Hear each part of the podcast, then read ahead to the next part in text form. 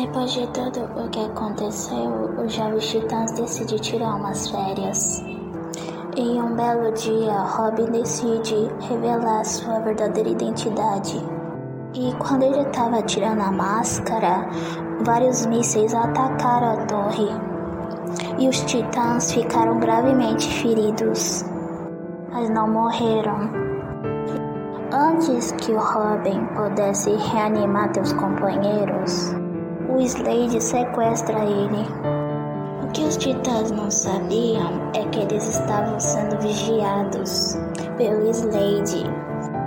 Quem mandou os mísseis foi o próprio Slade, que viu aquela cena como uma oportunidade de atormentar o Robin. Vendo que o Robin não ia se render, Slade teve a brilhante ideia de mostrar o pior lado de seus companheiros e jogou Robin um mundo paralelo, onde os seus companheiros é, estão com personalidades totalmente infantis, fazendo coisas totalmente inapropriadas. Robin não acreditou no que estava vendo liderar aquelas situações da melhor forma possível. Toda vez que ele entrava no meio, os teus colegas é, o humilham, o pisoteiam e fazem dele um capacho, um saco de pancadas. E de tanto sofrer e ver tantas loucuras em tua frente, Robin, ele começa então a ficar insano, a perder totalmente a sua sanidade. E neurótico, ficando sempre alerta, achando que alguma coisa de ruim vai acontecer, sendo que muitas vezes nesse, é, nesse mundo nada demais acontece. E esse mundo em que o Robin estava é o mundo dos jovens titãs de ação. É, esse é o mundo onde o Slade jogou o Robin. Cansado de ser humilhado e bulinado, Robin conversa com Batman e desabafa com ele. Batman então decide fazer uma surpresinha desagradável é, no dia de ação de graças. E nesse dia, Batman sequestra Estelar e diz que matou ela. E o Robin finge estar desesperado e muito triste e começa a escrever uma carta falando que ia se matar, sendo que é tudo mentira. Os dois arquitetaram isso tudo. A vontade do Robin era de sumir dali e nunca mais voltar. E na Batcaverna, a Estelar vê o Robin e fala de tudo o que aconteceu. Robin apenas ignora Estelar enquanto caminha para a máquina do tempo que ele e o Batman construíram juntos. Robin, você não vai me salvar? Perguntou a Estelar confusa. O rapaz se virou. Estelar, você tem que aprender a nunca mais machucar as pessoas. Você me machucou muito e abusou de mim. Não só você pagará pelas coisas ruins que você fez. Todos os titãs pagarão. Até eu. Robin, qual é o seu problema? Perguntou Estelar, irritada. Decepcionado, Robin responde: Eu vou te dizer qual é o teu problema. Eu faço tudo por você, mas você não dá valor.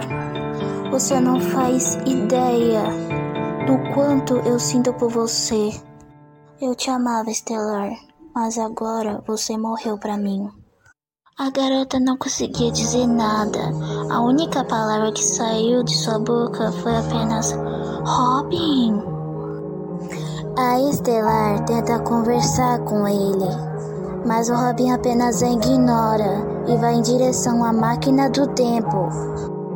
Robin apenas se despede do Batman e entra dentro da máquina e volta para a sua realidade e vê todos os seus companheiros agindo normalmente. Muito feliz, Robin começa então a abraçar todos eles. Os titãs não estavam entendendo o que estava acontecendo mas deixaram para lá, pensando que ele estava apenas carente. Sentado na cama, Robbie relembra é, o inferno que passou naquela realidade alternativa em que o Slade jogou ele. No bolso da tua calça, ele vê um diário daquela estelar da, da outra realidade. Ele simplesmente pegou o diário e tacou fogo. Robin verificou a torre e os seus companheiros para ver se não tinha nada de errado e se estava tudo em ordem. Em uma parte da torre, Robin achou uma câmera que gravava tudo o que eles faziam. E ele começou então a ligar os pontos. E descobre que a câmera era do Slade.